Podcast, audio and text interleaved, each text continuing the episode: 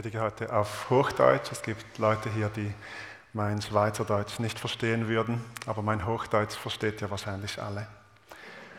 Am Anfang des Johannesevangeliums wird Jesus das Wort genannt, der Logos. Davon habe ich letzte Woche gesprochen. Und wir sehen, wie sich jetzt so langsam ein Muster entwickelt.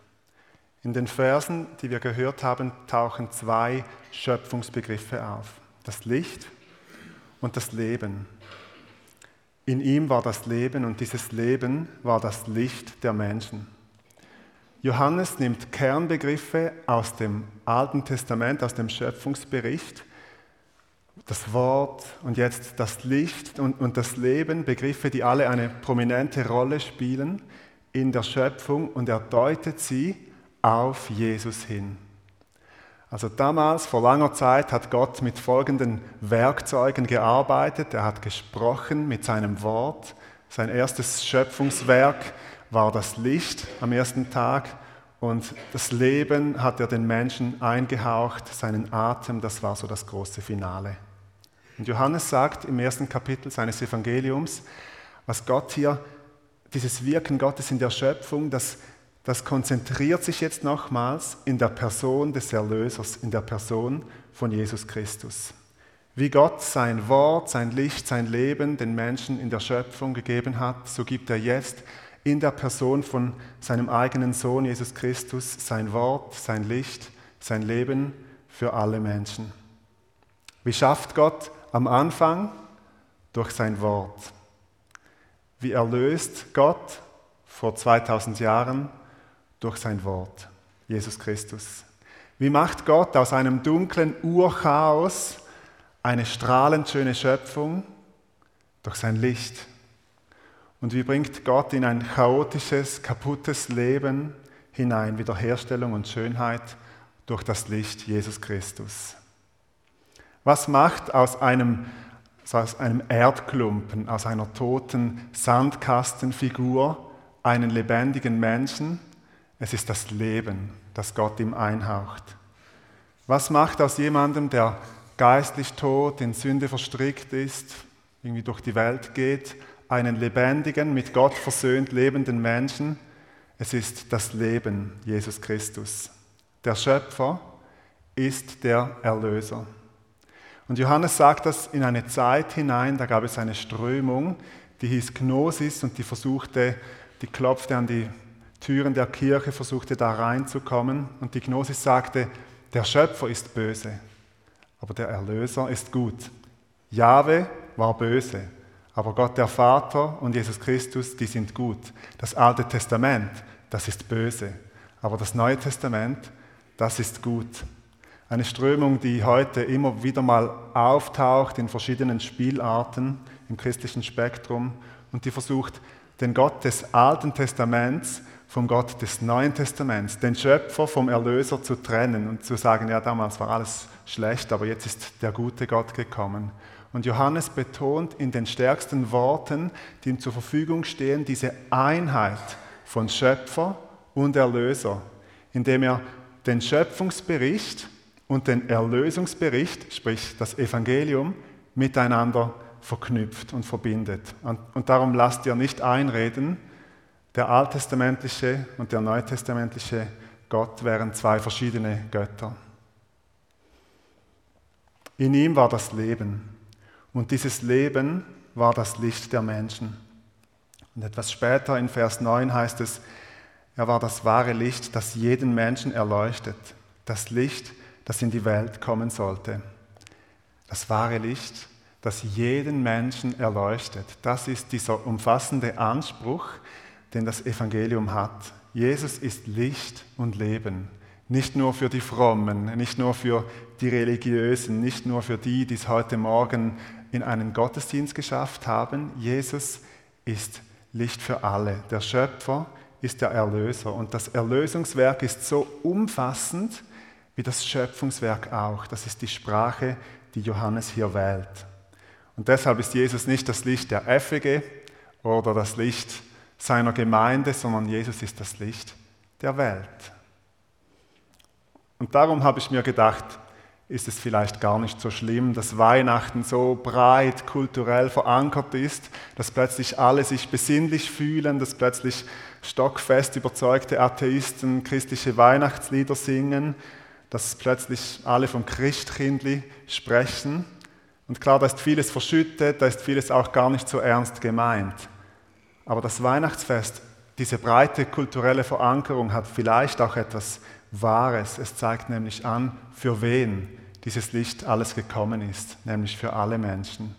Wie die Schöpfung umfassend war, so gilt auch die Erlösung, die mit Weihnachten, mit der Geburt von Jesus ihren Anfang nimmt, allen Menschen.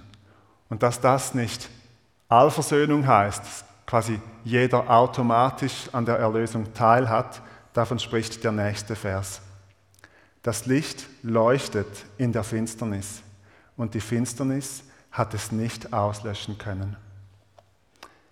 Wie bei der Schöpfung, wir haben das gehört am ersten Tag, das Licht aufleuchtet und dadurch Bereiche des Lichts und auch Bereiche der Finsternis definiert, Licht von Finsternis trennt, so ist es auch bei der Erlösung. Das Licht leuchtet auf in der Finsternis, aber das macht nicht automatisch alles hell. Gewisses bleibt finster, gewisses will auch finster bleiben. Und das ist doch das große Paradox, vor dem wir hier stehen. Da kommt der Schöpfer selbst in, in Person als Erlöser, als Jesus Christus auf diese Welt, das Licht.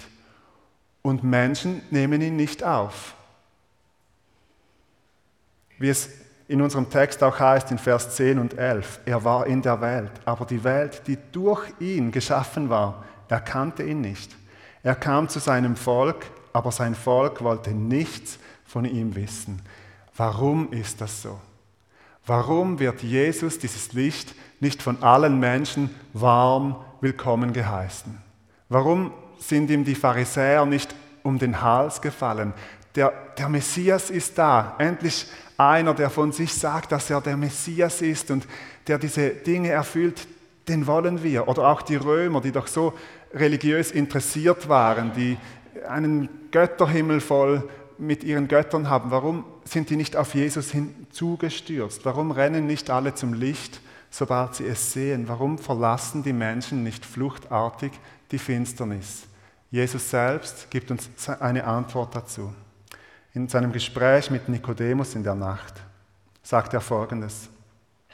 Johannes 3, Vers 19. Das Licht ist in die Welt gekommen und die Menschen liebten die Finsternis mehr als das Licht weil ihr Tun böse war. Denn jeder, der Böses tut, hasst das Licht. Er tritt nicht ins Licht, damit sein Tun nicht aufgedeckt wird. Die Menschen haben die Finsternis mehr geliebt als das Licht. Und das Wort, das hier im Griechischen für Liebe steht, ihr habt sicher schon mal eine Predigt gehört, wo das ausgelegt wurde mit Philia und Eros und Agape, diese verschiedenen Formen der Liebe. Das Wort, das hier steht, von der Liebe zur Finsternis, ist Agape. Also diese göttliche Liebe, die alles hingibt seinem Gott, diese hingebungsvolle Liebe, die steht hier. Was für eine schlimme Vorstellung.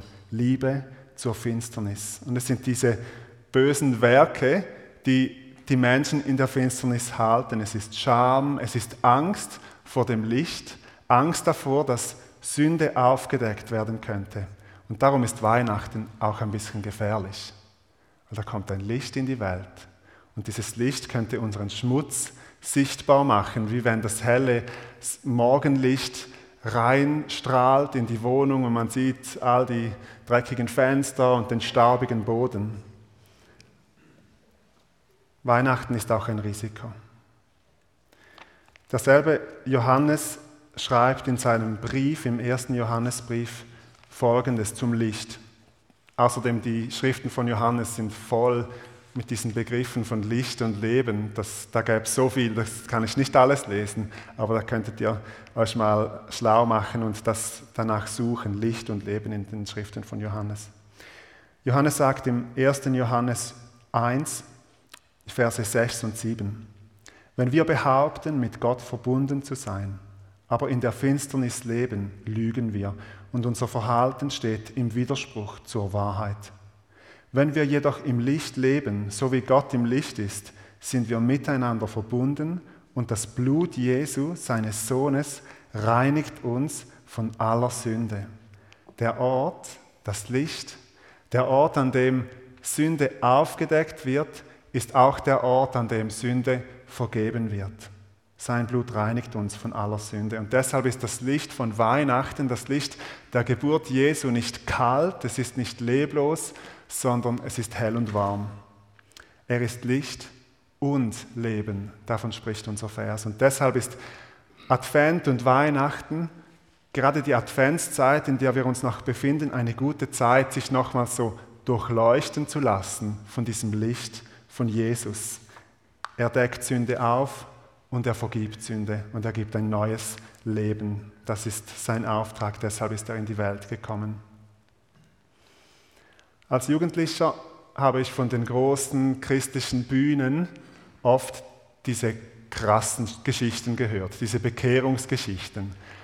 Ich mag mich erinnern, ein Mann, der war tief in den Drogen, in, in, schweren Drogen und dann ist ihm Jesus begegnet. Er hat die Augen von Jesus gesehen und hatte ein, eine 180-Grad-Wende. Er wurde frei von seinen Drogen, völlig ohne einen Entzug machen zu müssen und das war eine unglaubliche Geschichte.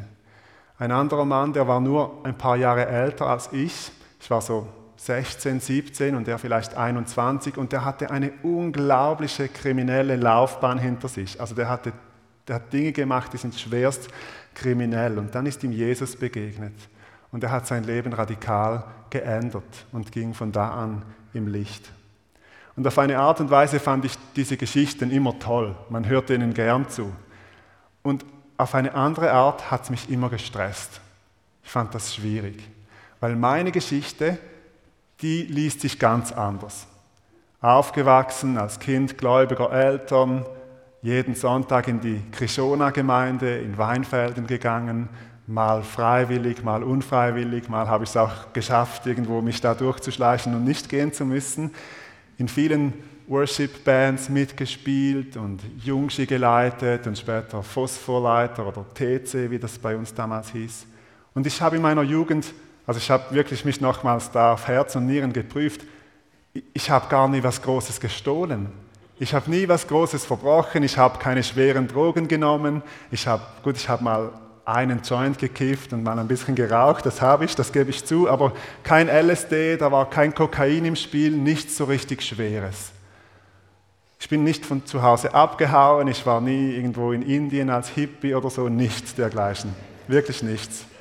Das heißt nicht, dass natürlich war meine Jugend, mein Leben nicht sündlos, das ist klar, aber ich war auch nicht jetzt der absolut perfekte Vorzeigechrist, aber mein Leben ist so ohne, ohne diesen großen Bruch verlaufen.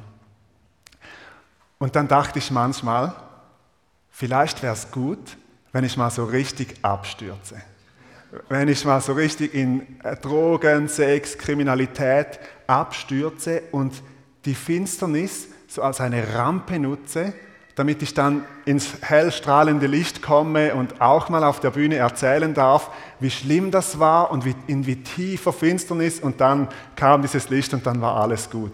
Das ist aber nicht passiert. Also ich habe keine Geschichte heute zu erzählen von meiner Finsternis. Also ich hätte schon was zu erzählen, aber nichts jetzt so Großes, Dramatisches mit Knast und dann Befreiung und so weiter, nichts. Und das braucht es auch nicht. Ihr braucht keinerlei Finsternis in eurem Leben, um ein gutes Zeugnis, um eine gute Geschichte zu erzählen. Im Gegenteil, Finsternis ist nicht dazu da, uns eine Rampe zu geben, damit wir dann schön im strahlenden Licht leben dürfen. Finsternis ist dazu da, uns von Gott wegzuziehen, uns in Scham zu verstricken. Sie versucht uns mit aller Macht von Gott abzubringen. Dietrich Bonhoeffer sagt was ganz Gutes dazu. Es ist ein längeres Zitat, das ich euch vorlesen möchte. Es bezieht sich vor allem auf Menschen in der Jugendzeit, aber es betrifft auch uns alle. Es ist ein sehr vermessener und verkehrter Gedanke, dass der Mensch erst einmal tief in die Schuld des Lebens verstrickt werden müsse, um so erst das Leben und dann schließlich auch Gott zu erkennen. Das Leben und seine Schuld erkennen wir niemals am Leben selbst, sondern allein an Gottes Gericht über die Menschen und an seiner Gnade im Kreuz Jesu Christi. Die Sünde als ein pädagogisches Moment in die Erziehung einbeziehen zu wollen, ist ein leichtfertiges Gedankenspiel, das sich furchtbar rächt. Rein sein, dort wo Unreinheit noch eine Gefahr ist. Unsträflich sein, nicht aus bürgerlicher Sättigung, sondern aus Liebe zu Gott, das ist kein Verzicht auf das Leben, sondern seine Erfüllung. Ihr wollt das Leben in vollen Zügen genießen. Das Leben ist Jesus. Jagt dem Leben nach.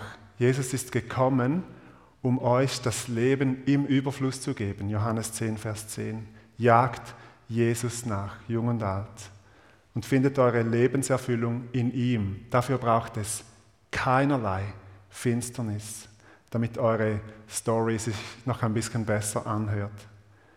Die besten Geschichten heute sind junge Menschen oder Menschen, die das erlebt haben, die in dieser verrückten Welt, in der Finsternis manchmal akzeptiert und auch gut geheißen wird, die in dieser Welt einen klaren und lebendigen Weg mit Jesus gehen. Das sind Menschen, die in einer Zeit, in der du jeden beliebigen Pornografiebegriff innerhalb von 15 Sekunden an jedem Ort in der Schweiz zu jeder Tages- und Nachtzeit googeln kannst und dann hast du all diese Bilder und Videos, die in dieser Zeit ihr Herz rein bewahren und im Licht bleiben. Und wenn sie dann in die Finsternis gefallen sind, wieder zurückkommen, zurück zum Licht, zurück in die Gemeinschaft. Das ist beeindruckend. Du brauchst keinen Bruch in deiner Biografie. Der Zeitpunkt, Jesus nachzujagen, der kommt nicht nach ein paar Lehrjahren oder nach einer Midlife Crisis, wo man da alles nochmals unbedingt hinterfragen muss. Der Zeitpunkt ist jetzt. Jesus ruft dich jetzt in die Nachfolge. Und ich habe noch ein bisschen ein, ein, schweres Herz, nicht wegen irgendjemandem von euch, aber ich muss euch das auch noch äh, sagen. Wehe euch, Jugendliche in ihrem Eifer für Gott zu bremsen. Also so den, ihnen die Hand um den Rücken zu legen und zu sagen, ja komm, jetzt übertreib's mal nicht so mit diesem Gott. Du wirst dann schon noch normal, du merkst dann schon noch, dass da alle anderen Ansprüche und Probleme auf dich zukommen. Wehe euch, das zu machen. Ich habe niemanden Spezielles im Blick, auch in der Vorbereitung nicht. Ihr müsst keine Angst haben, aber das dürfen wir nicht machen. Das dürfen wir nicht. Was unsere Jungen, unsere Jugendlichen, unsere jungen Erwachsenen brauchen, unsere Kinder, das sind Menschen, ältere Menschen an ihrer Seite, die sie anfeuern und die ihnen die sie ermutigen und die auch für sie beten. Das brauchen sie. Weil ich glaube, vielleicht, hat es, vielleicht gab es mal eine Zeit, ich bin erst 34, ich kann noch nicht von den guten alten Zeiten sprechen, aber vielleicht gab es mal eine Zeit, da konnte man noch so nicht ganz feurig mit Jesus durch die Jugendzeit gehen, weil die IG, die war so groß und die Kultur herum, das war nicht so ganz feindlich, das ging noch irgendwie. Vielleicht hast du es so geschafft, so nicht ganz heiß und nicht ganz kalt. Heute geht das nicht mehr. Christentum wird mehr und mehr zur Gegenkultur. Und unsere Jugendlichen, unsere Kinder, unsere Kindeskinder müssen umso mehr entdecken, was dieser Vers sagt, nämlich dass Jesus das Leben ist. Und wir sollten ihnen dabei helfen und wir sollten sie nicht bremsen. Gut, das war jetzt alles nicht so sehr adventlich und besinnlich, wie ihr euch das vielleicht vorgestellt habt. Aber eigentlich ist es sehr adventlich. Eigentlich ähm, kommt Jesus mit diesem Selbstanspruch, dass er das Licht ist, das wahre Licht, dass er das Leben ist. Und er sagt es dann auch im Johannes 14, ich bin der Weg, die Wahrheit und das Leben. Niemand kommt zum Vater, nur durch mich. Und wir wollen das feiern, indem wir Jesus ganz neu ins Zentrum stellen, auch dann später noch im Abendmahl. Und wie auch persönlich für uns ganz neu diese Entscheidung, dieses Ja zu Jesus finden und ihm nachfolgen. Jesus, du sagst von dir, dass du das Licht bist und dass in dir Leben ist. Und wir kommen zu dir mit unseren Herzen, mit mit unserem Leben. Du kennst unser Leben, du weißt, wo wir selbst Liebe zur Finsternis haben, wo wir im Kompromiss leben vielleicht. Und wir beten darum, dass du uns neu in dieses Leben, neu in dieses Licht hineinnimmst. In diesem Gottesdienst, in dieser Adventszeit, durchleuchte uns neu und vergib uns neu, weil wir allein mit dir, allein in dir, in diesem Licht leben können, nicht aus unserer Kraft, sondern mit dir. Amen.